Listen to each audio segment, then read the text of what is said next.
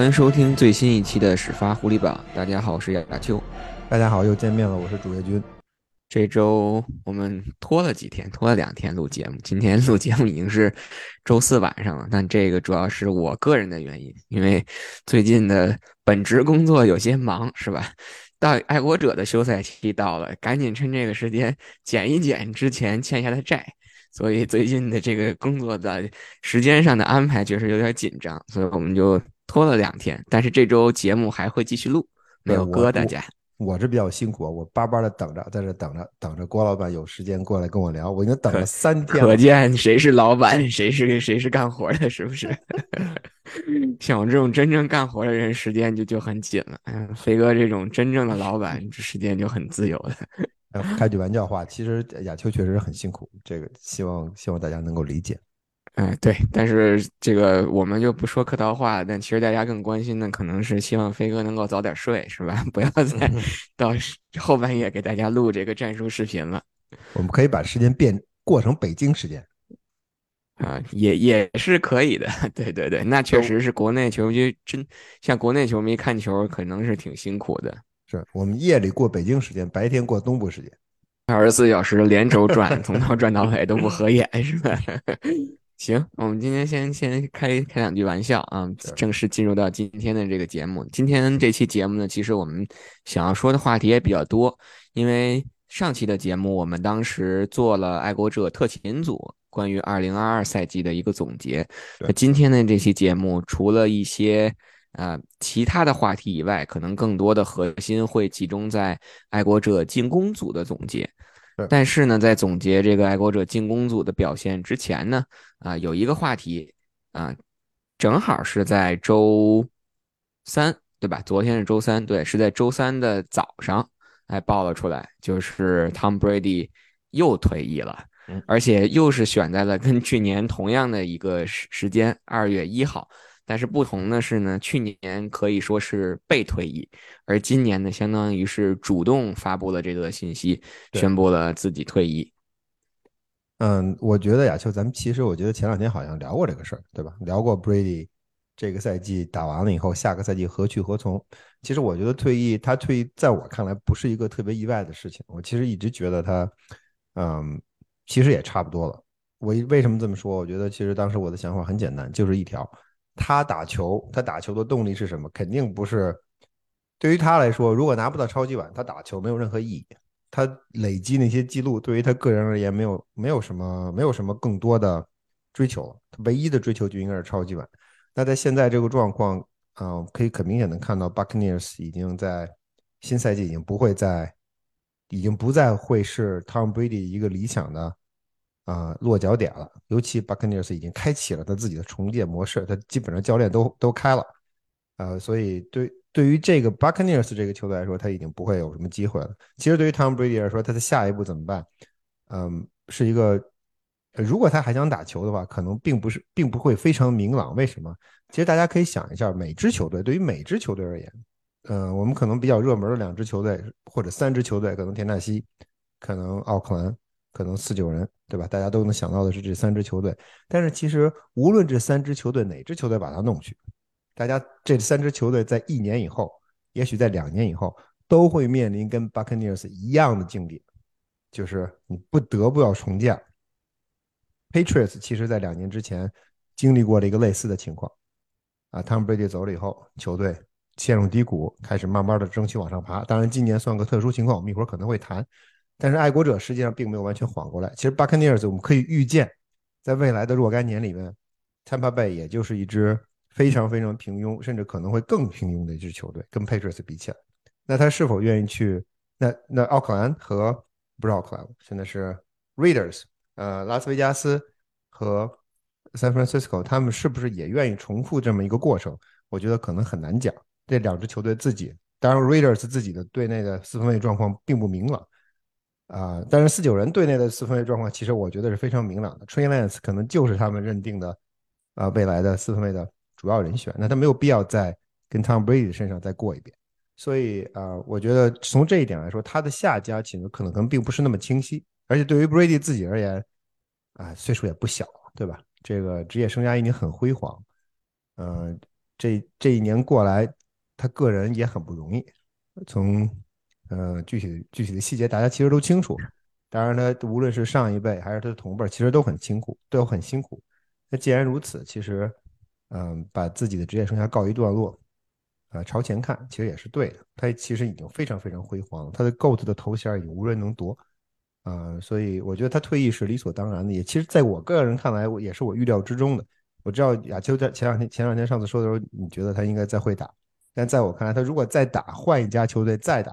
反倒在我觉得是，呃，可能是个意外。如果 Buccaneers 在下个赛季仍然能够保持一定的竞争力，如果 Brady 能够留在 Buccaneers 的话，可能我觉得他再打的可能性反倒更高。但他如果让他再换一支球队，再带一支球队，再重新去打。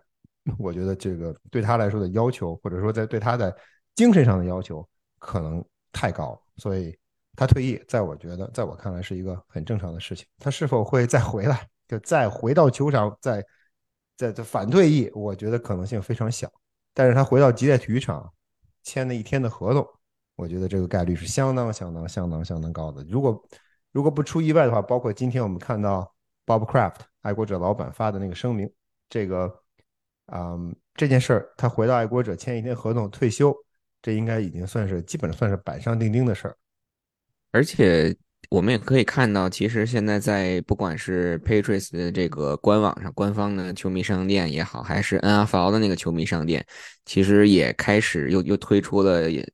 爱国者的那个十二号 Brady 的那款球衣。当然，那款球衣写的很清楚是。retired game jersey 嘛，对吧？是一个退役款的这样的一个球衣，但是从这个角度也可以看出，就是像刚才飞哥说的，那 Brady 可能回到爱国者，最终以爱国者球员的身份退役的这这个事情，或者是这个举动，基本上确实是板上钉钉的一件事了。而且我相信，从 Craft 的角度，我们可以看到爱国者官方发的那两则视频当中，有一则视频就是 Craft 用了大概。三分多钟的时间，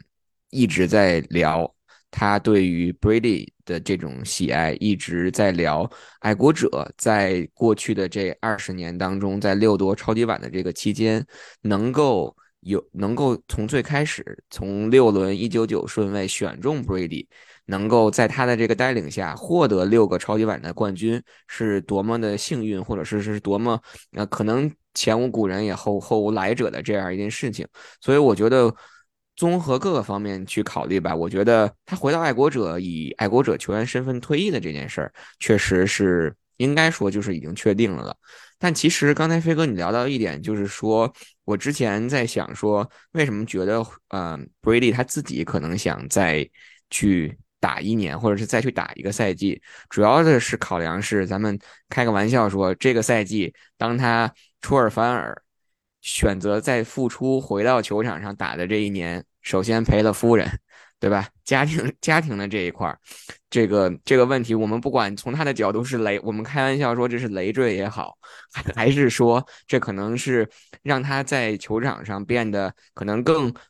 放下了放下了在家庭上的一一些羁绊也好，或者是牵挂也好，至少他可能可以专心的去打打球了。那么。从他个人的身体的条件或者说身体的机能上去讲，确实是有肉眼可见的退化，但是并没有说退化到像比如说像 Payton Manning 在最后一个赛季当时所展现出来的那种啊断崖式的那那那种那种身体机能的一个下降。所以我觉得其实这只是我个人的揣测，我觉得他自己是想打的，但问题可能是出在了没有其他的球队。想在这个时候想去要他，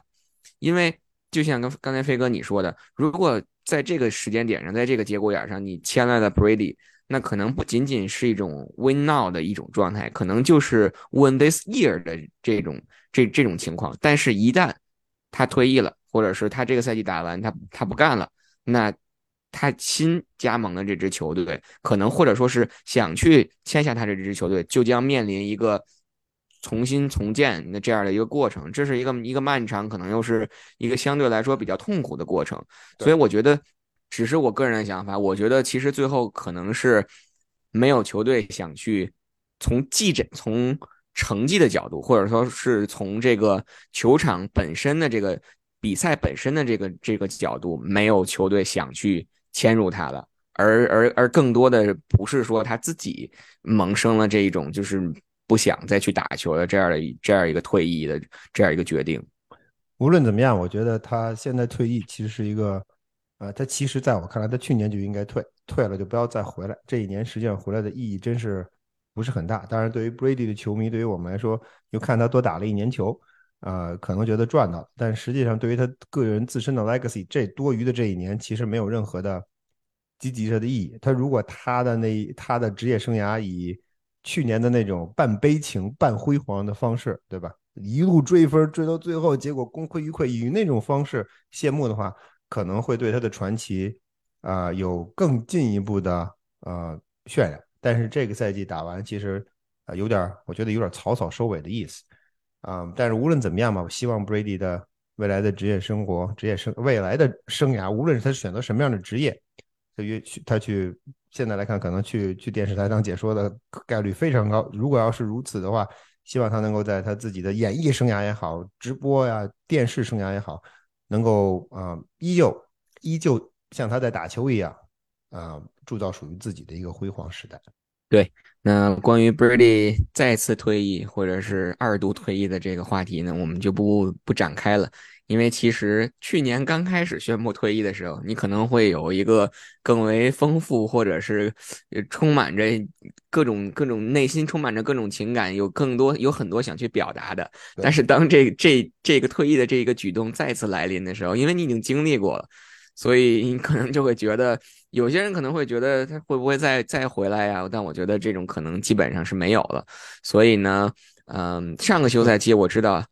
当时我们说过啊，就是可能他退役了，想做一个，想做一期节目，可能请到一些跟他或多或少有直接或间接联系的一些一些朋友，然后来一起录一期一期节目。那这这个结果结果还没还没来得及录呢，他就回来了。对，这回是应该真不回来了。所以呢，这回呢，节目还想去做，策划还在，但是呢，我们把这个准备时间稍微拉的长一点。以防啊，不不怕，不怕一万就怕万一嘛。虽然这种可能性没有了，然后还是想去给大家啊呈现这样的一期节目吧。但是这个可能在之后的休赛期，我们再去再去聊。希望他签那一天合同的时候，那个 Patriots 能把咱都叫去，能够看一个啊。啊，这应该是应该是这是一个很好的一个宣传的机会嘛，对吧？所以到时候希望嘛，希望我们能够。第一时间能够给大家带来这个现场的这个报道吧。那我们说完了 Brady 退役的这个话题，就还是回到咱们自己自己的球队自己家，聊一聊这个爱国者在上个赛季嗯进攻组的这个表现。我觉得不用太多去赘述了吧。进攻组相比于上一期节目我们所聊过的这个特勤组，可能表现更为差劲，更为灾难。我觉得。可以用“灾难”这这这个词儿来形容爱国者在刚刚结束的二零二二赛季的这个表现。嗯，怎么说？可能鲜有亮点，可能或多或少的有有一些亮点。我在我的印象中最直观的能想到的，比如说，哎，第三周打乌鸦的时候，可能进攻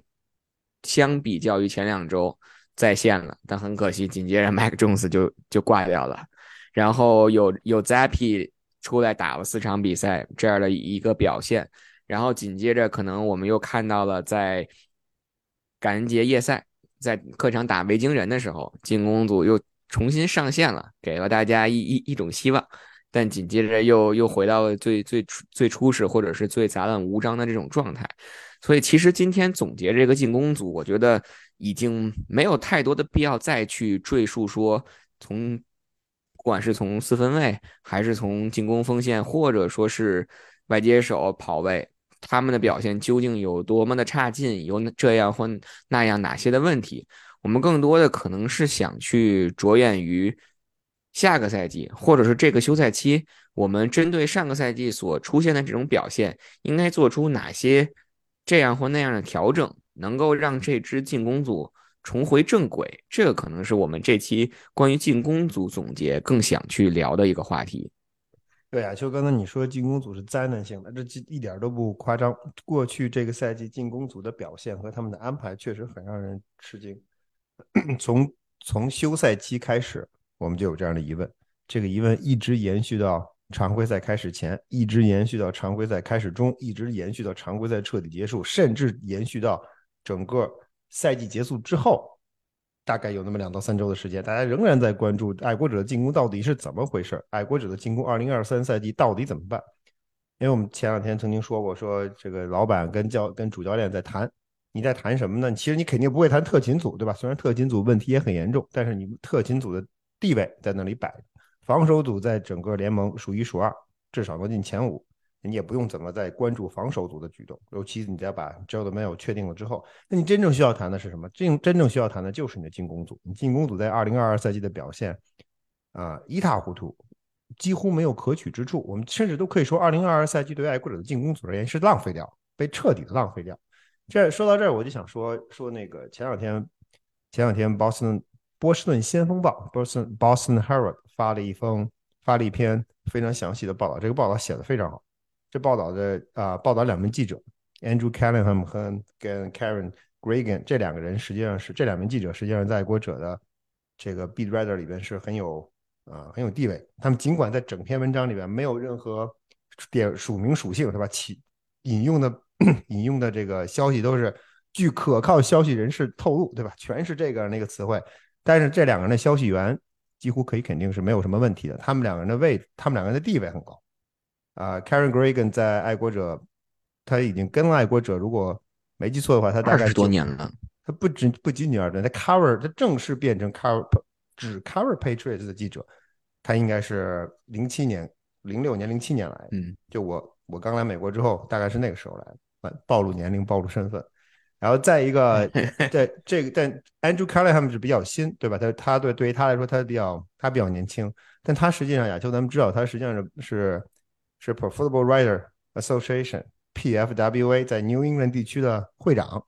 也就什么意思呢？他的他相当于是啊，名义上对吧？就是无论不同资历说，他至少在头衔上他是整个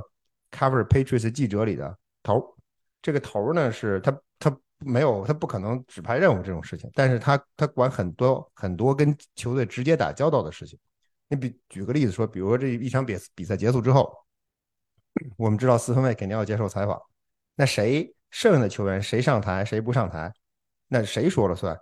球队一般来说他们自己我不知道到底该上谁上，对吧？到底谁上谁不上？这个名单谁来出？这谁这个名单实际上 Andrew Callahan 来出，他在比赛当中最终他根据他自己的理解，还有同行，比如说其他的记者说，哎，我想让那谁上上上台，他会把这个名单递给爱国者，爱国者在酌情安排把这些球员。送上讲台，他的这个位置实际上也很关键，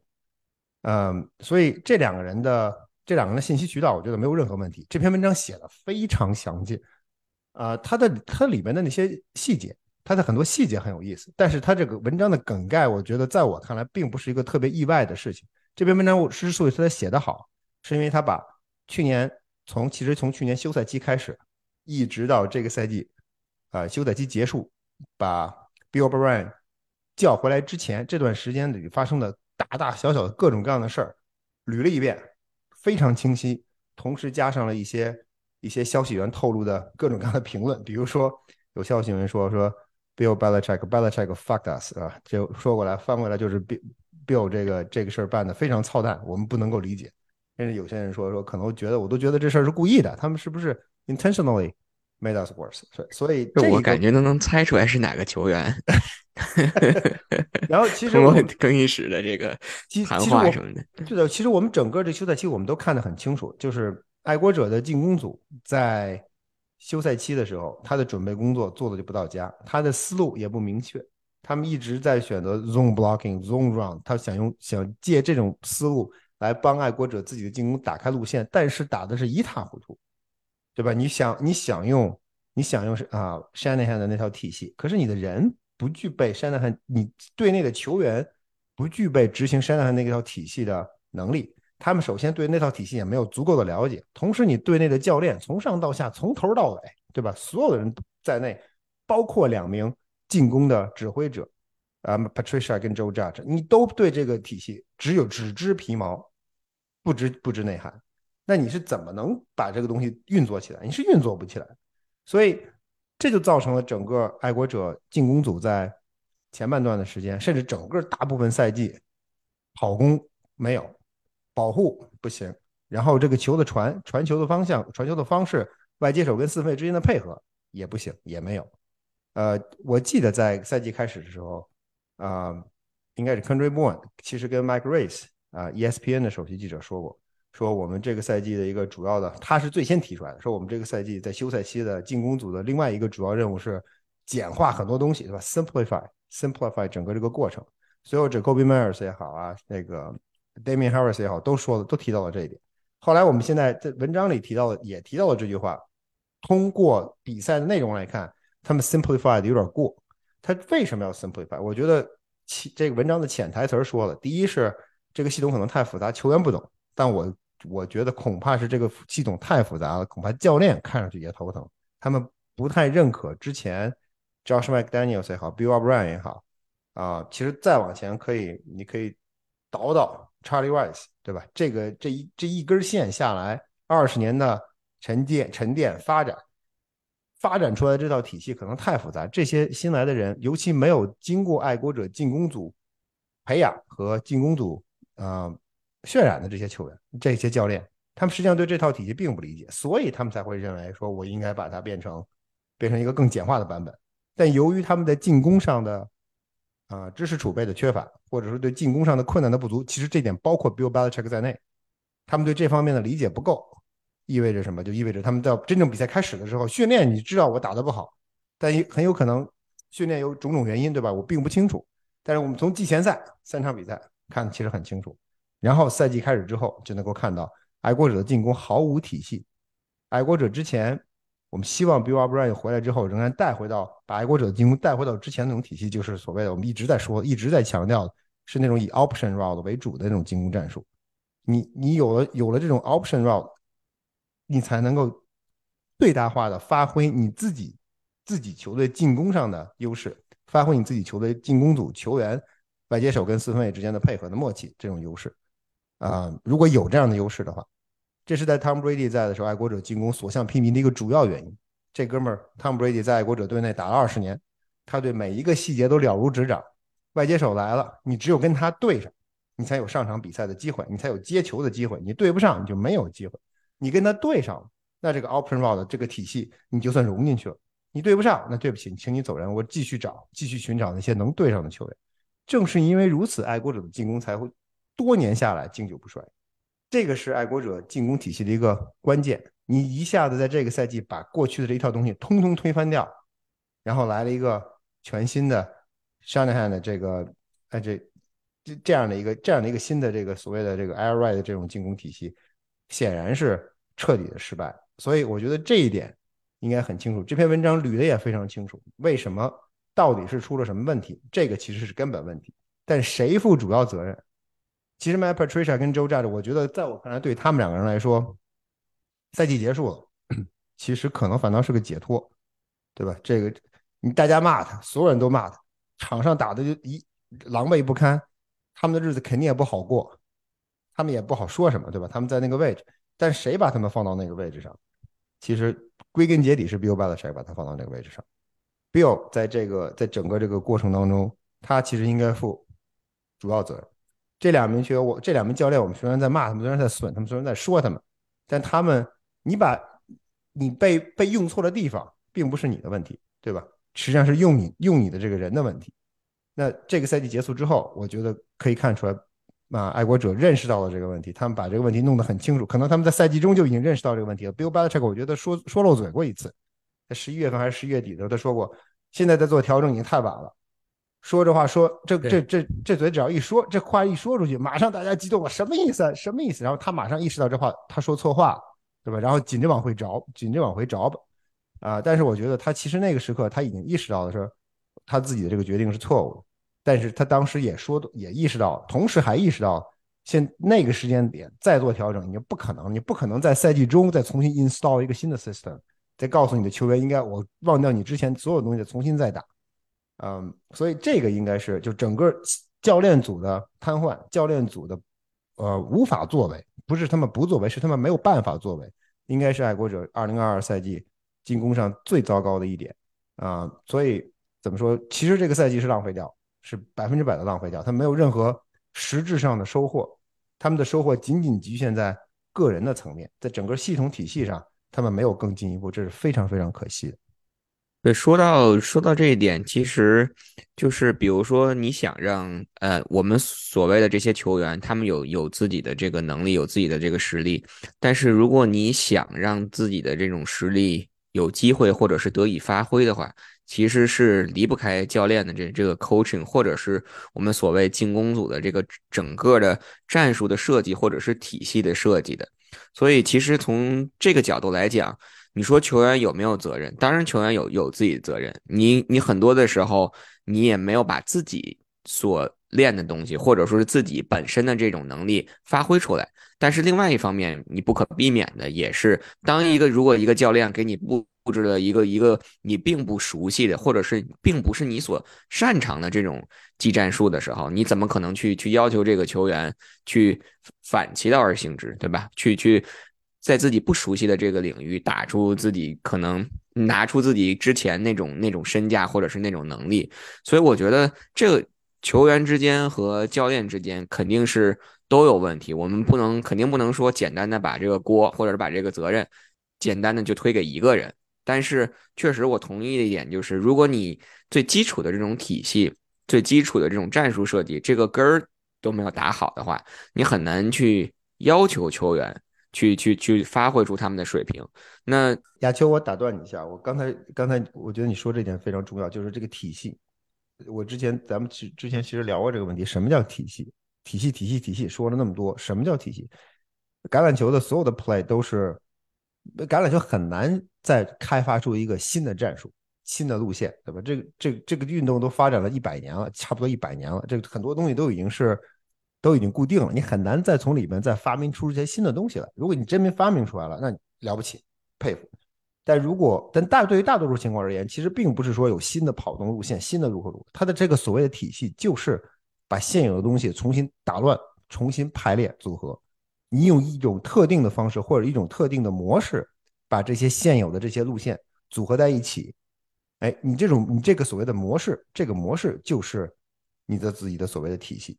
所以对爱国者而言，呃，每名球员我都会跑各种各样的 route，对吧？你每个球员都有每个外，我们说外接手，每个外接手都有自己固定的 route tree，可能他的 route tree 里边有些跑不动的路线他更擅长，有些他可能没有那么擅长，这都可以理解。但是他我擅长跑这个路线，并不意味着在比赛当中我跑这个路线我就一定能够跑成。为什么？防守组也知道我擅长跑这个路线，对方也不是吃干饭的，对方也会。画一个我的 road tree 出来，告诉对方的教练，会告诉对方的脚位、对方的防守球员说：“哎，这哥们儿愿意这么跑，会这么跑，你要怎么怎么样？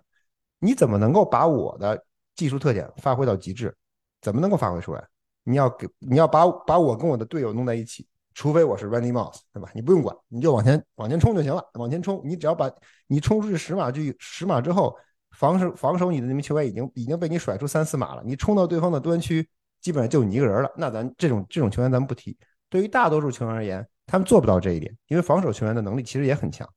那怎么办？就需要靠教练把不同的这个 route combination 放在一起，把他们组合在一起，针对防守组的某些特定的站位，因为你也要研究对手，对吧？针对防守组的某些特定的站位，甚至在开球前，对手在线上针对你的那些移动和针对你的人员的布置，然后进行临时的变化。真正开球之后。你仍然跑你的路线，但是你的队友的路线、队友的变化，甚至包括你身后跑位的变化、四分卫的一些变化、锋线锋线保护阵容的重点是在左、是在右、是在 play side 还是在 back side，这一系列变化都会帮助你打开打开你跑动的空间，创造跑动的空间。这个实际上是进攻教练应该做的。你的 route 不是一个一个一个 route 组组合在一起。对吧？你的你的选你的这个 route 的选择，你的战术的选择，而是是一个有机的整体。爱国者没有做到的，实际上是没有做到这一点。他在他们在想咱们在攻击对手的弱点的时候，我觉得他们可能并不清晰。哦，我把三个 route 放在一起，我这么跑，跑动路线放在一起，为什么？不知道。所以我们很多时候看到爱国者球员，爱国者跑出去之后，很多是很多情况下自己 receiver 没有 open，那就是对手的防守会会比较有针对性。哎，我盯你，我盯你，我盯你，三个球员盯好了你，你跑出去之后，你这三个球员之间没有互相之间没有那种所谓的配合，没有那种所谓的啊在局部占优势的那种那种安排。那最终结果是什么？最终结果就是每个位置都是一对一，每个队位置都是都是看得死死的。你在一对一的时候，你又没有那种顶级外接手能够轻轻松松 beat 对手防守球员那种能力，那最终造成的就是你防守在你的传球上会非常的别扭。Football 归根结底是一个 number game，归根结底是你要在一个特定区，每个队都有十一个人，对吧？所有的位置都应该是一一对应的，但是你要在局部，要在你主攻的那个方向、主攻的那个局部，在人数上占据优势。或者是迫使对方在人数上，迫使迫使对方在那个区域出现错误，这个是你是你的在进攻上的设计战术的一个主要目的。至于能不能打成，还涉及到球员的发挥，这个各种各样的意外，四分卫传球传的是不是准，这些方这方面在一起。但是当你在设计这个战术的时候，你能不能考虑到这一点？你考虑的这一点是不是正确？这点是非常重要的。爱国者在二零二二赛季显然这点做的是非常非常非常糟糕的。对，所以。就像我刚才说的，既然我们在这个休赛期，或者是在一周前、两周前已经迈出了纠正自己、改正错误的这个第一步，嗯，我们请回了 Bill O'Brien 以后，那我们至少可能从教练组的这个问题上，或者是从进攻战术体系的这个问题上，我们看到了他们想做改变的这样的一个决心。那接下来很明显的就是要去付诸于行动，或者去具体的聊一聊。哪些改变，或者是哪些位置需要他们做出这样的一个调整？那我们自然而然的就聊聊一下下一个话题，那就是在这个在这个赛季结束以后，我们我们进攻组的这些球员，他的合同情况是一个什么样的一个情况？包括下赛季如果要去补强或者是做出调整的话，哪些位置可能是最为关键的？其实抛抛开球员来说，我想先说一点呢，就是。教练组的这个问题，其实仅仅有一个 Bill O'Brien 回来，这是远远不够的。我们在上期的节目当中，当时也谈到了，我们很更关心的是 Bill O'Brien 上任了以后，他会带哪些教练来，或者说是他会选择哪些教练进入到他进攻的这个这个教练组里去，去辅佐他，去跟他一起去配合。那我们上周其实聊到过的一个，比如说进攻锋线的教练，当时的那个二。面试了两次的那个候选人，那个 Clam，其实他应该是会继续留在这个俄勒冈大学去执教。所以至少从这个人选的情况，或者是关于进攻锋线教练的这这个人选，我觉得暂时就会就会出现一个，要么你继续使用 Bill Yates，要么你就要去重新找一个教练。之所以想把这个进攻锋线的这个教练单拎出来，想聊的一个问题就是。我相信大家在上个赛季在看这条进攻锋线的时候，我们刨开说这个进攻锋线他在跑球的开路，或者说是对口袋的保护，这个这这两个比较基础的对进攻锋线的要求以外，其实可以反反映进攻锋线的这种纪律性，或者是反映进攻锋线在训练当中究竟。有没有做到，或者是达到教练组的要求的一个最直观的一个表现，其实就可以通过犯规来来看出来。因为我们说一个简单的一个一个例子：，二零一九赛季结束了以后，爱国者的功勋的老教练 Scar 老爷子退役了，或者说是退休了。那二零二零赛季刚刚结束的那第一个赛季，你可以说我们还吃了 Scar 老爷子的红利。或者说是继承了一些他所留下的这种 legacy。那在那个赛季，其实全队一共只有七十二个犯规，而进攻组送出的犯规，我特意查了一下，当时那个赛季二零二二零赛季，应该是一共只有二十四个。这二十四个进攻组或者说进攻锋线送出的犯规里，十五个是 holding，然后六个是 f a l l start 早动，然后三个是 delay of game，就是发球的，就是 delay 了。但是，当我们看二零二一赛季和刚刚结束的这二零二二赛季的时候，首先进攻的拉人或者是进攻锋线的 holding 就达到了二十七次，是两倍于二零二零赛季的这样的一个数据，Fall Start 更是二十次，刚刚结束这个赛季，可谓是三倍的二零二零赛季那个数据。而同样的 Delay of Game 有八次，所以之所以想拿出这个进攻锋线这些球员的这些犯规犯规的这个数据，想去体现出的或者想去表达的，很简单的一个道理。你让这些进攻锋线最基础的这些这些纪律性都做不到的话，你何谈去保护你的口袋？何谈去进攻去开路？那既然说到进攻锋线这个问题，你又不得不聊的就是我们在进攻锋线这个位置上的一个配置。首先，我们现在队内有合同的进攻锋线，以从从 tackle 的这个角度，现在只剩下 Trent Brown 了。那 Isaiah Win 走人了，合同到期了。呃。另外，其实在这个赛季，或者是在刚刚结束的这个赛季，啊，后半后半段从 Jets 签来的那个 Mac 啊，应该是 Connor 打右截锋的那个 Connor，我觉得他的表现是中规中矩的。所以，如果说在在自由球员市场上签不下来一个很好的一个进攻截锋的话，那在选秀当中你很难，如果能选到那种即抓即用的那种首轮的。进攻截锋的话，其实可能比如说签回这个 Connor，就是一个比较稳妥，或者说是一个比较中规中矩的这样这样的一个操作。对啊，就这个刚才你说的，我我其实完全赞赞同。就是在整个进攻进攻组的补强上，其实，在 Tackle 这个位置上，我觉得啊，他们其实确实是应该用选秀来补进年轻球员。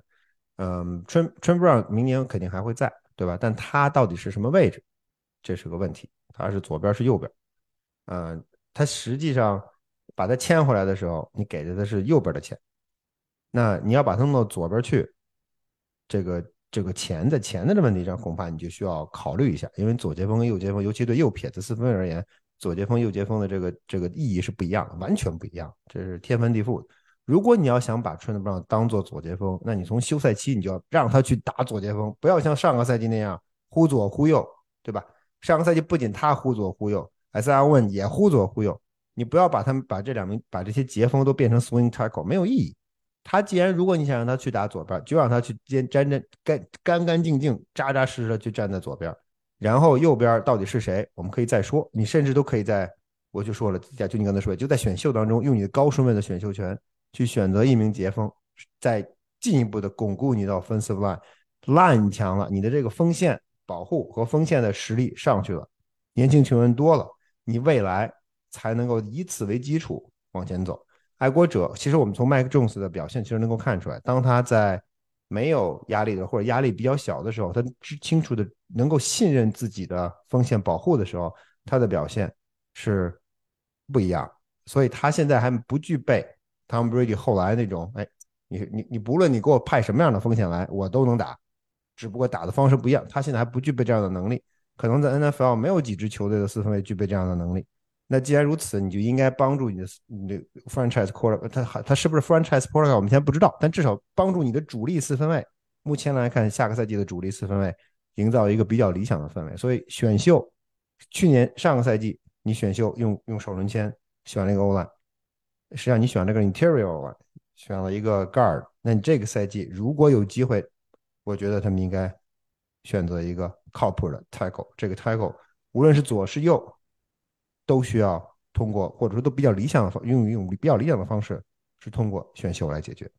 那我们接着再说说其他的位置吧，比如说近端锋的这个位置，其实 John Smith 包括 Hunter Henry 都有合同在身。都至少有一年的合同在身，所以从近端锋的这个位置上，从球员的角度来讲，其实并没有太多需要去考虑的，但反而是教练的这个位置需要去考虑，因为我们都知道啊，之前的近端锋教练 Nick Kelly，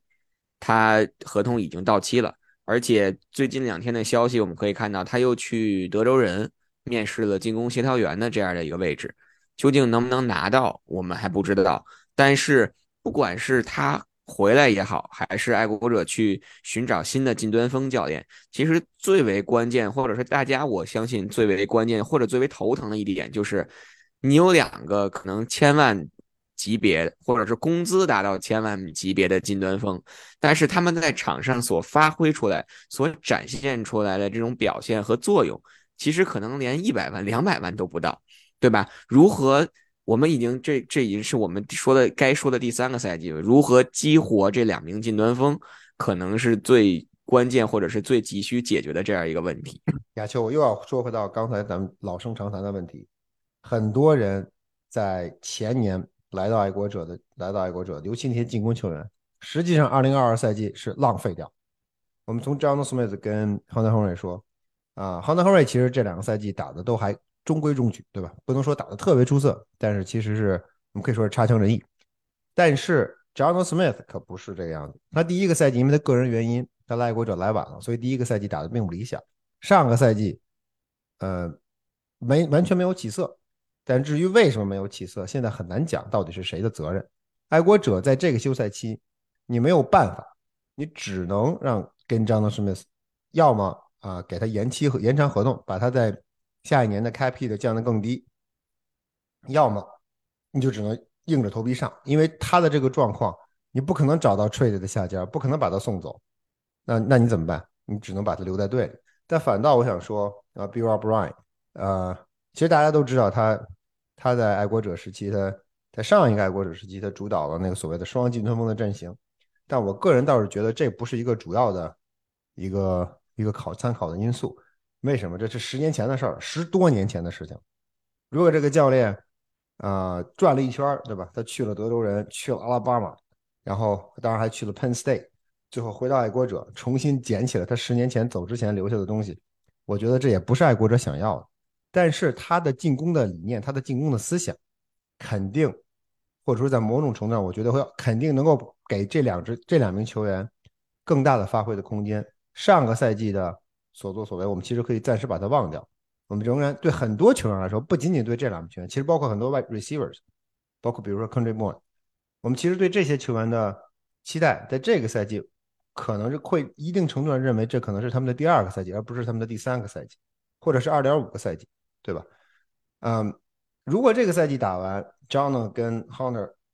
或者说这个赛季开始之后，这两名球员的表现仍然没有起色的话，那只能说爱国者。在近端锋的这个投资是彻底失败，但我觉得这一点还需要再观察，因为这两名球员在来到爱国者之前，至少 Hunter Henry 在联盟内的近端锋的这个位置上，呃，实际上是很有很很具备相当大的实力，而且 Bill Belichick 对他是相当喜爱的，不是一般的喜爱，是相当喜爱。嗯，所以啊，我觉得这个赛季也是你说的对，近端锋这个位置，可能更主要担心的或者更主要的关注点是谁来调教他们。当然，Bill O'Brien 的到来在实对他们的实用上肯定会是向前前进一大步。嗯，还有两个位置，一个一个跑位，一个外接手。咱们可以先来说说跑位。之所以不说这个四分卫，是因为首先现在队内的三个四分卫都有合同在身，对吧？而且就像我们上期节目或者反复提到的，至少在现阶段，我们认定了 Mac Jones 还是球队的首发四分卫。当然，虽然 Bill Belichick 他自己也有点含糊了，是吧？但是在现有的这种这种情况下，你换了进攻协调员，这也是他最关键的一个第三年。那肯定从爱国者的舰队的思想，或者是现在所有的这种主导的进攻所主导的这种思想，那肯定还是用 Mac Jones，还是以他作为这个球队的首发四分卫。那所以我们四分卫的这个位置就把它略过了。那说一句，因为爱国者队内实际上也并没有一个所谓的现成的接班人、接班人存在，或者顶替麦克琼斯球员的存在。那如果你认为 Bailey Zappi 是真命天子的话，就算我没说。但是至至少从目前的状况来看，麦克琼斯在这这三名球员当中，在他这所谓的 quarterback room 当中，啊是没有人能够威胁到他的主力位置。至于下下个赛季打完，因为涉及到合同，下个赛季打完是不是还是这样一个状况，我们不得而知。但是至少从现阶段来看，现在这个阶段来看，他的主力位置啊是比较有保证。我们就来说说这个跑位吧。其实跑位从跑位组的这个角度来讲，合同到期的只有 Damian Harris、Ramondre Stevenson。自从这个赛季或者刚刚结束的这个赛季，他上位成为了爱国者的头号跑位以后，其实可以说是坐稳了。主力跑位的这样一个位置，但是很可惜的就是我们没有看到的，就是去年选秀抓来的那两名那两名跑位，比如说 Kevin Harris，包括呃 Pierce Strong，有有能够很快就能够挤入到爱国者，比如说轮换跑位的这样轮换跑位阵容的这样的一个一个能力。当然，比如说，虽然这两名球员都分别有一个达阵，都都取得了一个达阵，但是其实，比如说从 Pierce Strong 的角度而讲来言，呃。从他的角度来讲的话，他更多的这种责任，或者说他更多在场上所被分配的这个任务，还是在特勤组去承担。但是其实，既然你在去年的选秀当中抓了这两名跑位，你肯定是想委以重用，或者是给予他们一一定的任务的。所以，其实我觉得在这个角度而言，在在包括啊上个赛季打了第一场打完海豚那场比赛，就上了 IR 的这个 Ty Montgomery。我们一直所谓的把它签来是用来去做 third down back 的这这样的一一种情况，所以其实从这个角度上而言，我觉得我个人觉得，其实如果能签回来，如果能以一个相对的合理的价格签回来 Damian Harris，这是最好的，这是最理想的结果。但如果签不回来，我觉得其实，比如说今年的选秀，再从选秀当中再去抓一个跑位。也是一个，也也并不为说就是就是就是到了世界末日，或者说相比于上个赛季有一个断崖式的下降的这样一个情况。那其实我不知道你是不是记得在白白的在跟 Patriots 二零二二赛季 Patriots 说再见的那个新闻发布会上，最后一个新闻发布会上，啊，问问 Belichick 的这个问题，啊，他其实呃就我问他问题不是关于跑位的，实际上问他关于新秀的看法。我记得他说了句话，其实说的很有意思。他列举了很多人，他包括列举了谁？他列举了啊，James White，他列举了 Damian Harris，他甚至说到了 Ramondre Stevenson。他说这些球员，嗯，有很多人在爱国者队呢，第一个赛季他打不到，打不上主力，甚至可能都毫无贡献。比如说 James White，比如说 Damian，但是他们在第二个赛季往往就能够得到得到进一步发展自己的机会。在跑，他提到他没有特意的强调跑跑位，但是当他在他提到的这些球员里面，我们其实。可以很清楚的看到，他提到了三名跑位。那我觉得在爱国者队内，自己就是在一贯的对跑位的培养跟使用上，其实他们有应该有这样的一个思路。基于此，我觉得 Ramondre Stevenson 实际上这个赛季是彻底打出来了。下个赛季他肯定是爱国者的 Number One Back，无论 Damian 是不是回来，我觉得 Stevenson 的 Number One Back 的这个位置是坐定了。他需要提高的是他对他他对 Quarterback 保护的稳定性。就他有的时候在在 pick up 人的时候，他 pick up 不准，但是这一点这点是可以通过训练去解决的，这是 mental 的 error，不是个人能力上的问题。但除了这一点之外，啊，我觉得亚秋刚才你提到的那个 Pierre Strong 跟 Kevin Harris 这两名球员在这个赛季当中，虽然他们打的并不多，很少，但是我觉得他们上有限的上场时间里，我觉得是看到了他们有有爆发的那个空间，对吧？有那种火花在，只是这个火花没有着起来，没有着起熊熊大火。在这一点上。他们已经比第一年的 David Harris、Damian Harris 要前进了一大步了。Harris 第一年基本上就不是基本上是压根就没见着人，对吧？这哥们儿是第二年才真正开始打主力的，开开始真正打比赛。所以鉴于此，我觉得爱国者的 Running Back 阵容实际上也是足够的。在我个人看来，尤其如果考虑到 Montgomery 回来，如果他能够回来的话，在这一点上，爱国者的 Running Back Room 是足够。那 Damian 是不是能回来？我觉得其实意义不大。呃，我其实反倒觉得爱国者如果他能够在自由市场上找到一个比较理想的价位、比较理想的价格，他其实离开爱国者对他跟球队来说都是有好处的。他离开爱国者，他能够有更多的经济上的收入。对爱国者而言，他离开了，如果他真是签了一个大合同，哎，在选秀权上，明年的选秀权上补偿也应该能够占到一些便宜。所以这是对对于双方来说应该是 win-win 的 situation。因为 Damian 如果留下来，就像刚才我说的，Ramondre 肯定是 number one back。那 Damian 在队内的位置。这其实就不干不尬，对吧？你是你是第一替补，那你身后回头一看，还有俩还有俩小孩在那跃跃欲试的，那其实你的位置会很不舒服。如果能够去其他球队当当那些球队的 lead back，哪怕是就是所谓的这个啊 first down second down back，对他来说其实也是一个也应该是一个好事儿。所以我觉得爱国者如果能够如果能够帮助或者说如果 Damian 能够找到下家的话，他下个赛季出现在国者阵中阵容当中的概率应该会比较低。我个人看。这好像是鼓励他去找到下家，是吧？是这个，而且尽量签一个大合同，能够帮助平时在二零二赛二零二四赛季拿到一个好一点的补偿选秀权。但说实话，以他这个赛季在没不受伤病影响的情况下出场的那那几场比赛所展现出这种状态的话，其实是很难拿到一个一个大合同的。是的，这个可能是一个问题所在。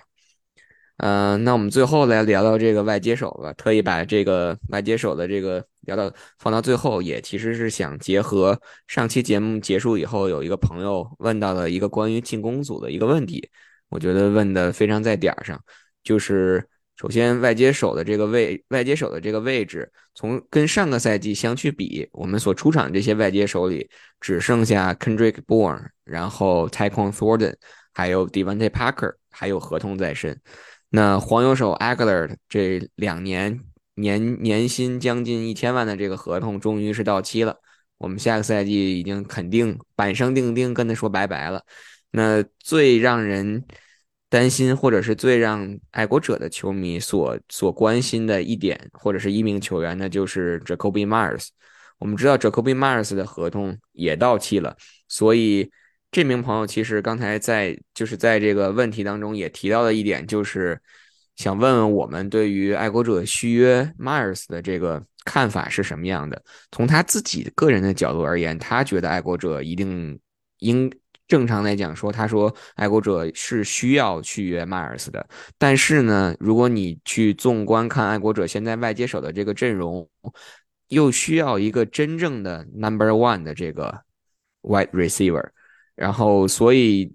在这样的一一种情况下，不知道飞哥觉得爱国者应该采取怎么样的一种行动，或者是什么样的一个态度去续约 Jacoby Myers？Jacoby Myers 不是 Number One Receiver，对吧？这是大家我觉得是公认的，他不是一个 Number One Receiver，但是他确实在爱国者上个赛季打到最后打一个赛季打下来，他是爱国者实实在在的 Number One Receiver，他是最靠谱的外接手。那既然如此，你你在你把他送走之后，他的位置由谁来顶？谁来顶替？啊，我们抛开我们个人，亚秋，咱你和我，我们对 Jacoby 都是啊，对对，Jacoby Myers 其实都非常非常喜欢。这个这个小孩也非常的谦虚，这个人品没得说，呃，人非常好。抛开在个人感情上不谈，他在球场上所起到的作用，爱国者上个赛季的外上个赛季的外接手里边，没有人能够跟他相匹比相匹及。对吧？呃，你现在要如果想一想，最在场上最靠谱的外接手，实际上就是这扣。实际上没有任何其他的球员能够跟他能够跟他相提并论。可能 Kendrick Brown 有这样的潜力，但很可惜教练看不上他，没上场打，所以我们也不知道。Devontae Parker 伤了几场，还在边线接过几次球，仅此而已。阿狗我们就不说了。Thornton 其实也是一样，也伤了几场，而且跑跑动路线经常是怎么说呢？这个没头苍蝇。找不着北，他自己也承认了，很多时候是他自己的问题，对吧？那那既然如此，你队内最靠谱的外接手就在这儿摆着呢，他在这里站着呢，他在这里摆着呢，他是最靠谱的一名外接手。结果你不跟他签，你把他送走，或者说你让他去 explore，去让他去试水自由市场，那你回头再看自由市场里你能签来谁呢？你能找来谁呢？他如你他留队，并不妨碍爱吸引爱国者在下个赛季去寻找一名真正的 number one receiver。在薪资空间上，爱国者是足够的，这一点是肯定的。爱国者有三千多万的薪资空间，这个薪资空间是足够留下 Jacoby Myers，再加上一名新的外接手，这是完全足够的，完完全全足够。所以对于爱国者而言，留下 Jacoby，而而且这边我我觉得可以肯定的是，Jacoby 绝对不会狮子大大狮子大开口，他甚至我可我个人的观点认为，他甚至都都肯定可以存在。他 take 这所谓的叫 hometown discount，对吧？我降薪或者不能说降薪，我不用不按照市价，我给按照市价的基础给你一个折扣留队，只要你给我一个多年的合同，把我的这个把我的对 cap hit 均摊，其实对球队对球员来说都是一个好都是一个好的结果。不留 Jacoby 没有什么特别啊令人信服的理由，在我看来，留下他，第一他在场上的作用有目共睹，过去几个赛季一步一个脚印走下来。我其实我在最后一天亚球，咱们在球场，咱们在啊更衣室里边，他们赛季结束收摊的时候，我问了他一个问题，我就说你三年，他实际上在国者待了四年，对吧？一九、二零、二一、二四年，你待了四年，你经历了三个 quarterback，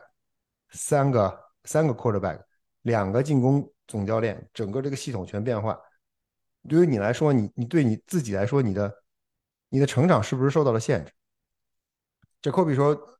对于我个人来说，我肯定受到了一定的影响，对吧？因为我们你毕竟是在不断的变化，但是同时积极的一面是什么？他从 Tom Brady 身上，从 Cam Newton 身上，从 Mike Jones 身上都学到了很多东西，让他变得更加的能够适应这个系统，而不是让球队去适应他。所以这句话，我觉得他说的非常非常有水平的。不是所有的球员都能够用这种方式去理解自己过后自己身后所经历的这三年的成长。这三年的成长，我相信他走了很多弯路，这是毫无疑问。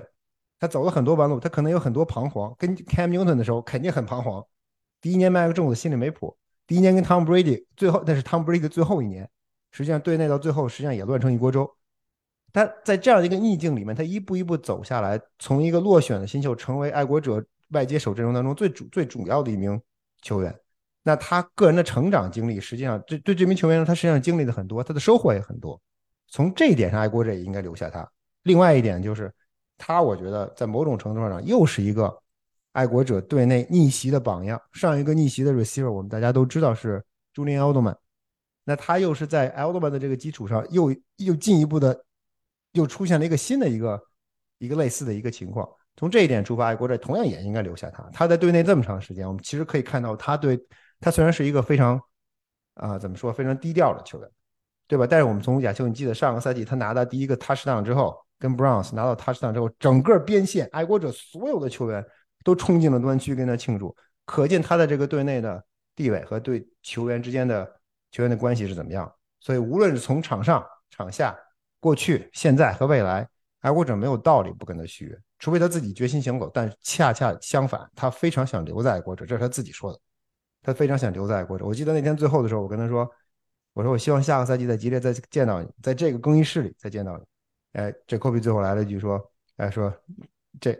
这感情好，对吧？我也希望如此。我觉得既然如此，既然双方其实都有这样的想法。”那其实他留队，我觉得是完全，完全是理所当然的。我如果他离开爱国者，在我觉得应该是个意外。他如果留队了，我觉得反倒不是意外。我非常同意飞哥的观点。我觉得首先，Jacoby Myers 必须续，或者说必须留。但是从另外一个角度去说，我想，我想就是说一个更新，呃，一个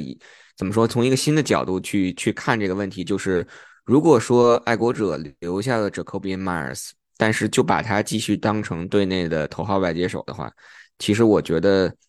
从某种意义上来讲，这这对于外接手的这个群组来说是一个降级，或者说只能说是一个持平。但是如果你想打出跟上个赛季不一样的东西，你想看到自己的这种外接手也好，或者是进攻组也好，有一个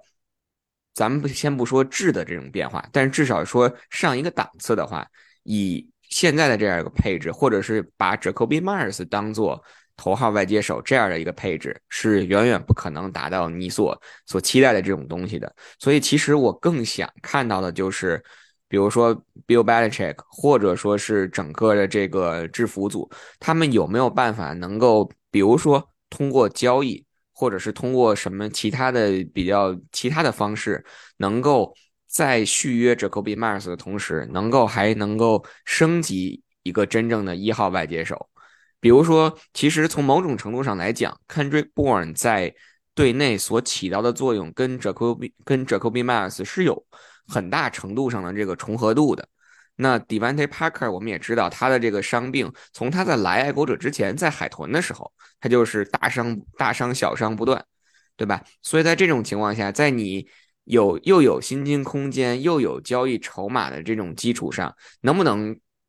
制造出一点火花来，或者制造出一点水花来，能够换来一个真正的头号外接手？其实这个是我更想对于爱国者在这个休赛期，尤其是在外接手这个位置上想去看到的，就是续约 Jacoby Myers，毫无疑问，这是必必须要去做的。但是。你你还是要去升级你的外接手的这个阵容，至少找到一个真正的这个 number one 的 wide receiver。亚秋，你说的完全正确，爱国者绝对需要一个人 number one receiver，而且我个人认为，在这个位置不能够通过选秀来解决，因为选秀的这个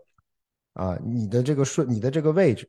呃，你你你你闭着眼睛去摸就能就能摸个大彩的概率太低了，以爱国者的水平也太低了，你做不到。你如果做不到这点怎么样？你就去就去市场上。无论自由市场里，当然可能性是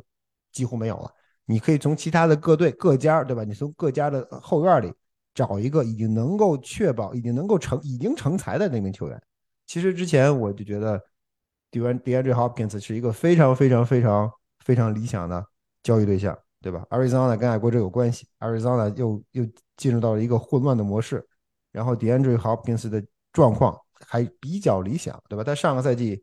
缺的几场比赛，并不是因为他竞技状态或者是因为伤病，而是因为其他的因素。那相当合适，相当合理。然后他的年龄虽然有点偏大，他应该是三十岁，但是也没有到。也也没有到说不堪就廉颇老矣的那那种状况。他来了爱国者之后，完全能够完全能够在球队里继续打。而且他来到来到爱国者之后，他的那个 cap hit 不是问题。他来了之后可以重新签约，可以把他的 cap hit 分摊到未来几年，这是都是完全可以操作。他是一个非常理想的签约对象，非常理想的交易对象。可惜这个有得必有失嘛，对吧？既然你 b r a n 来了之后，啊，目前来看可能 Hopkins 的这个这个。呃，这可能性就稍微的可能就没有那么大了。但是另外一个门开开了，如果 Tom Brady 彻底退役了，那 Tampa Bay 如果正在重建，那可能，对吧？可能 Mike Evans 可能又有机会了，对吧？他也许也许有 Tampa Bay 应该，既然你都彻底重建了，那你就彻底重建吧，就干干净净的把你清仓甩卖，把你人都送走，换换回一大堆选秀权了，没准你能选中下一个 Tom Brady 呢，也未尝可也未呃未未尝可知。所以爱国者可能。Mike Evans 可能是爱国者，在我看来可能是另外一个比较靠谱的，可能有可能的啊签约的，就或者说是 trade 交易的对象。但是其他的那些所谓的 number one 的 receiver，人家是根本不会放。就其他那些球队在未来几年，可能人家志在都是超级碗，人家不可能把自己的 number one receiver 放走。所以怎么说呢？这个，嗯，甚至包括包括 Stephen Dix，对吧？就算是他在 Buffalo，可能目前。这这个情况比较微妙，巴夫洛打死也不会烂在手里，也不会把这名球员送到你这里来。所以爱国者比较现实的几个交，就他比较现实的交易选择其实并不多。刚才我们提到那两名球员，其实应该是爱国者。我个人认为，爱国者在休赛期一个主要交易对象，他们在外接手的外接手阵营的提高，确实需要通过交易来解决。来一名新，来一名所真正的 number one receiver，会盘活整个爱国者队内。现有的这 receiver，现有的外接手的啊，怎么说？他们的目前的这种状况，所以对于下个赛季而言，证明这个 number one receiver 能不能来，对 Bill O'Brien 跟 Mike Jones 来说，呃，是一个怎么说？是一个非常重要的因素。其实我还有一个人选，还有一个交易的这个人选，那个 Bengals 那个 T Higgins，因为。首先，你明确 Jamar Chase 将会是 Bengals 的头号外接手，这是板上钉钉、无可争议的一个事实。那在这种情况下，他们的另外一名外接手 Tyler Boyd 下赛季的 Cap Hit 是一千万美元左右。然后同时，Bengals 要去想着给 Jamar Chase 一份大的续约合同。那在这个时候，T Higgins 他只有一年的合同了。他就下赛季一年的合同，二零二三年就到期了，而且他下赛季对对薪金空间的影响只有四百万，就都不到四百万的这样一个数据，所以其实这是一个非常好的时候把他弄来，把他交易来的这样一个，而且我觉得从 T Higgins 的这种能力上来讲，完全可以胜任头号外接手的这样一个一个任务或者是一个位置。要我是 Bengals，我绝对不会考虑任何来自 AFC 的交易申请。对，但是我们也看到了，其实打爱国者的那场比赛，记得吧？T. Higgins 就是在脑袋顶上，在 Johnson Jones 脑袋顶上，我就是很简单的，我就是跳起来，然后咱俩比谁跳得高，我抓到这个球。就开开局的那个 Opening Drive，我还没有回到，跟我还没有回到媒体间呢，我印象那个球搬够就已经已经打阵了，T. Higgins T. Higgins 就已经完成打阵了。其实相比于，所以其实相比于 Mike Evans 啊，或者说。Hopkins 来讲，我觉得 T. Higgins 的这种操作性啊，或者是从他年龄的这个角度来讲，对于我来讲，可能是心里比较比较好的一个一个交易，来能够作为头号外接手的这样一个人选。那我们对进攻组的这一个总结，基本上就到这里。其实大家可以看出来，就是过去的这个赛季进攻组所展现出来的各种问题，都基本上说是完完完全全的都暴露在了。我们的眼前暴露在了球迷的眼前，暴露在教练组的眼前。就像我们上期的节目所说的，既然已经迈出了第一步，既然已经找回了这个 Bill O'Brien，我们更多的还要关注的就是他们后续的一系列的操作，怎么能够在这个休赛期能够为爱国者、为球迷在下个赛季展现出一个不同的进攻组、不一样的进攻组所带来的这些变化。这个是可能我们在休赛期去值得去期待的。那跟上周一样，我们最后还是来聊一聊刚刚结束的这个周末，快速的聊一聊这两场分区决赛的这个比赛的情况吧。因为毕竟两支球队啊、一个费城老鹰，还有一个 Kansas Chiefs，一个酋长，这两支球队分别获得了美联和国联的冠军，也就意味着今年超级碗的两支球队也就确定了。谁和我谁来着？相信这两场比去现场就能就能知道了，是吧？到时候我们再说。但是我相信这两场分区的这个决赛，飞哥应该更关心的是酋长和 Bengals 这场吧？对啊，就这场比赛打的其实还是挺挺呃挺精彩的，也很戏剧化，对吧？我就至于这个裁判的这些场外因素，我们就就不说了，大家其实都看了心知肚明，这必然这这是可能是没有办法的，呃，怎么说呢？一个没有一个没有什么更好解决办法的一个一个一个情况。N N F L 的裁判历来都被诟病，但是这场比赛本身，我觉得其实打的嗯很精彩，这是年轻四分卫之间的对决。嗯，我觉得进一步的让爱国者球迷 看到了，如果你想重返啊重返超级碗的话，甚至可能不是超级碗了，你想重返 AFC Championship Game，想到这个层次的话，哎，你你面前面前的对手不仅仅局限在你的美东，你同时还要看看啊 Kansas City 还有 Bengals。Bengals 作为一个小这个七辛纳提作为一个小市场的球会，他们其实这几年发展的我觉得是非常迅速，他们建立了一个找到了一个理想的四分卫。通过若干年的选秀积累了出色的人才，然后再加上一名合适的主教练，其实这支球队在未来的前景是不容小觑。对，我觉得其实除了 Chiefs 以外，在未来，在包括除了比尔以外，其实 Bengals 在未来的几年，尤其是在 AFC 在美联这边，都会是可能未来几年美联冠军，或者是包括。啊，首先我觉得美北从美北的角度，它就基本上是一个非常有利的这样一个冠军的这种竞争或者是争夺者。那从这个角度，如果说爱国者对重重返美联还有这种希望，或者是还有这这种决心的话，那 Bengals 毫无疑问将是他们未来几年除了比尔以外，在分区内除了比尔以外，一个非常需要去值得去关注或者是值得去追踪的这样一个对手。对啊，就但是多说一句啊，就是，呃，我们其实可以看到，在这种级别的对抗当中，呃，还是那句话，抛开裁判因素，在这种级别的对抗当中，细节是多么的重要。Bengals 为什么输？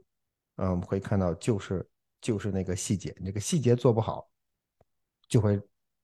让你整个一个赛季的努力付之东流，让你近在咫尺的目标无法达到。所以对于爱国者而言，呃，上个赛季我们其实很多时候都在说，爱国者在场上细节做得不好。细节做的是非常不好。那新的赛季，你要是想跟这些强的强队过招，能够想跟他们在赛场上平起平坐，不仅仅在球员实力上需要得到补充补充，同时在细节上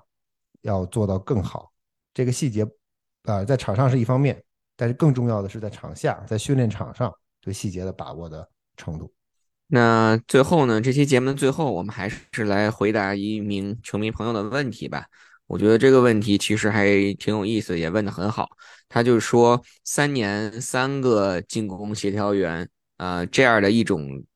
不管是主动的还是被动的这这种情况，对于 Mac Jones 的成长会不会有影响？而且另外就是不知道 Bill O'Brien 这次回来，他。究竟呢？这种合同是一个什么样的细节？他究竟跟爱国者签了几年？因为从 Bill O'Brien 的角度来讲，我们之前就知道他一直致力于的是重返 NFL 当一名主教练。那么，如果在下个赛季他执教的来咱们来说比较不错的话，如果或者说是又有其他球队给他 offer 的主教练的这样一个位置的话，那他有可能就会选择去离开。那在这种情况下，爱国者又要。迫不得已的去寻找一名新的进攻协调员，那这个会不会是对于爱国者来说是一个隐患？啊，先说 Bill O'Brien 球，就是呃，我觉得我其实个人觉得他可能呃，想当主教练难度有点大，对吧？他岁数也不小了，他在爱国者一年他就能重重新变成主教练的热门人选，我觉得可能难度有点高，他也许可能需要一年到两年的时间，但他的年龄确实可能岁月不饶人嘛。而且他回爱回爱国者，我觉得一个很重要的因素就是我们之前曾经说过的，就是他在他的家庭的考虑。呃，那他离开爱国者再去重新当主教练，那又回到了之前的老路上。所以他到底想不想当主教练？嗯，这点我们不太不太确定。如果今年有机会，对吧？如果这这个机会恐怕得等到夏天了。如果今年有机会能够能够啊和 Bill O'Brien 有些接触的话，其实我们可以问一下他这个问题，我会记住这事儿。另外啊，就刚才说过，呃，对于麦克 Jones 而言的三年三个进攻协调员这一点，我其实觉得。啊，说的是完全没错，这个对球员的成长没有任何好处。但是又回到我们刚才我们其实说的不断反复提到的这一点，就是二零二二赛季实际上是就所谓的 lost year，这年这年是啊废掉，对吧？这这年这年这年发生的所有事情，你其实都可以都可以忽略不计，因为它没有任何参考价值。无论他打得好打得不好，你其实都没有参考价值，因为你知道打得好也就是昙花一现。打得不好，你搞不清是球员不行，还是教练不行，还是整个体整个系统不行。所以这一年实实在在是非常可惜，不仅仅是在场上可惜，不仅仅是因为防守组出色发挥，爱国者的成绩却没有更进一步的可惜，而是对于进攻的这些球员，第一年、第二年的新秀，刚刚或者说去年新来新进到队的这些 free agent，你其实没有对没有办法对他们进行一个完美的评估。所以从这点出发。这名球这这名球员这名球迷其实说的是对，对麦克琼斯而言，我们其实没有办法对他的第二年是否成长做出一个确定或者做一个准确的评价。你没有他的第二年的数据，虽然有，但是事实上是缺失的。那你第一年跟第三年之间确实是非常关键。所以三年三个协调员理想不理想？不理想。最理想的状态是什么？最理想的状态是 Josh McDaniel 不走一二三，这是最理想的状况。当然，这是我们一厢情愿。赵氏离开之后，第二年这种状况一塌糊涂。那第三年换进攻协调员、换进攻总教练的这么一个这么一个决定或者这么一个状况，实际上对麦克琼斯来说反倒是一个好事情。对于不仅仅对麦克 Jones，对爱国者进攻组进攻队内所有的球员，尤其是那些还没有机会、还没有得到充分的机会证明自己实力和自己价值的那些球员，这次的这个变化是完全是有意义。而且我们知道。啊，Bill O'Brien 的自自身的这个经历，对吧？他实际上他在爱国者待了很长时间，他其实对爱国者传统的爱国者的进攻战术、进攻体系他是理解。同时他还教了三年的 Play，当了一年的 Offensive Coordinator 在爱国者。之后他去了 Penn State，之后去了德州人。他在这两个在这两个地方当主教练，实际上我觉得会会开阔他的视野，会改变他很多对事情的处理的方式跟想法。最后他去阿拉巴马，我记得亚秋在。在他签了爱国者，确定签了之后，啊，看了一篇文章，关于关于 O'Brien 在阿拉巴马的啊一些经历。他去阿拉巴马之后，他跟 Saban 在聊天的时候，就是在面试的或最终双方拍板决定他去入主阿拉巴马去只管进攻的时候，曾经说过，阿拉巴马的进攻是你来不会是让你带你的进攻来阿拉巴马，而是你来了之后帮助我改善我现在阿拉巴马的进攻。阿拉巴马的进攻也是一脉相承的，每一份 offensive coordinator 都会在这套体系里边融进自己的东西，但是这套体系是我的，名词儿是我的，所有的战术、战术理念、战术思想都是我的。你要熟悉我的体系，以此为基础，来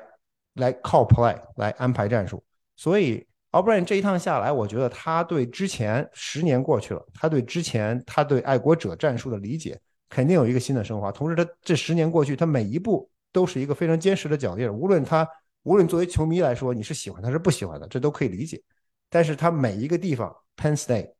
Texas，最后巴马，他每一个地方他都待了足够长的时间，他都起到了足够多的作用，对他的成长，对他个人的成长，对足球理，对橄榄球理念的成长，我觉得都是有帮助的。回过头来，他回到爱国者，反馈给爱国者的更多的这些信息，其实不仅仅是他走的时候带走的那一套进攻体系，他同时会在。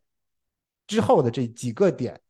被他带来这些更多的经验，他会用这些经验融进原有的一个体系当中。同时，他了解巴马的巴马的进攻战术，他同样必然会了解麦克琼斯的喜好，因为他在他第一，麦克琼斯帮他熟悉了巴马的战术；第二，当他在学习巴马的战术的时候，第一年的时候，他可能只能看他最主要观看的应该是麦克琼斯的比赛录像。所以在这一点上，他对四分卫的之间的熟悉是肯定的。所以对麦克琼斯来说，All Brown 的回归。对他来说是一个最好的结局，最好的结果，一切都已经为他在这个赛季啊扭转颓势奠定了基础。至于他能不能做到，我们拭目以待。但是从外部环境而言，爱国者已经为他提供了一个至少为他提供了一个很好的开始，所以对他来说，我觉得这是一个非常好的事情。我我想再补充一点呢，就是从 Mike Jones 个人或者从他自身的角度去说，三年三个进攻进攻协调员，这是他不能改变或者是他不能左右的一个事实。对，这个我们可以称之为一个外部的环境，这是他改变不了的。但是当你再去评价一个四分卫他的能力，或者说是我们所谓的他究竟在未来是不是一个 franchise quarterback 的时候，其实他自身的这种适应能力和调整能力，也是你去考量他的一个非常重要的一点。就是我三年给你换了三个进攻协调员，你能不能克服这个这个问题，对吧？这你能不能克服这个事实，还能不能能不能展现出你自己？这个可能也是去衡量你个人的一个一个非常有价值、有说服力的一个标准。我我略微有点不同意亚秋，如果你三年给我换三个进攻总教练，我还能打得很好的话，我的名字叫 Tom Brady，谢谢。所以我们就说嘛，这也是考量他未来能不能够成为一个 franchise quarterback 一个比较关键的一个问题嘛。因为如果你真的自身的能力过硬的话，你的调整能力、你的适应能力，你你去，当然我这可能是就是要求比较高啊。但是如果你这些都能做到的话，那没有理由不去相信，或者是不把你去称之为一个 franchise quarterback。所以，既然就像刚才我们所说的，这外部环境你改变不了，这是已经给你。这是已经给你限定好的一个事实。那在这种情况下，如果你能够做出很及时的调整、很有效的调整的话，其实反倒对他自己来讲是一个能力上的一种升华。所以我觉得，从这个问题上角度来讲，我觉得对他自己其实也是一个考验，可能也是一个好事儿吧。好的，那其实我们这一期节目又聊了很多，从 Tom Brady 的这个二次退役，然后聊到了爱国者。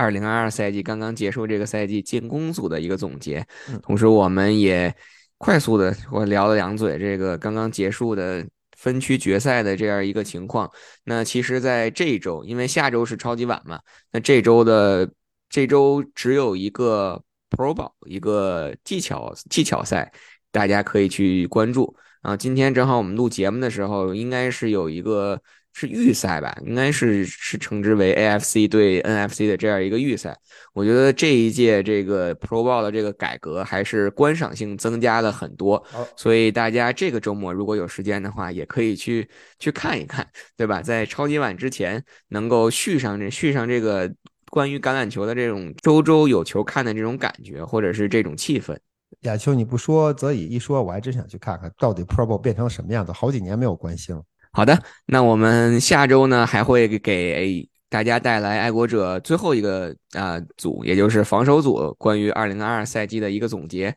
同时，我们还会有一些小惊喜，可能会给大家带来，所以希望大家跟我们一起期待吧。是是啥啥惊喜啊？就先不说了吧，等到下周可能大家就都知道了。呃，我也不知道，所以我们下周再见。好的，那我们今天的节目就到这里，非常感谢大家的收听，我们下周再见。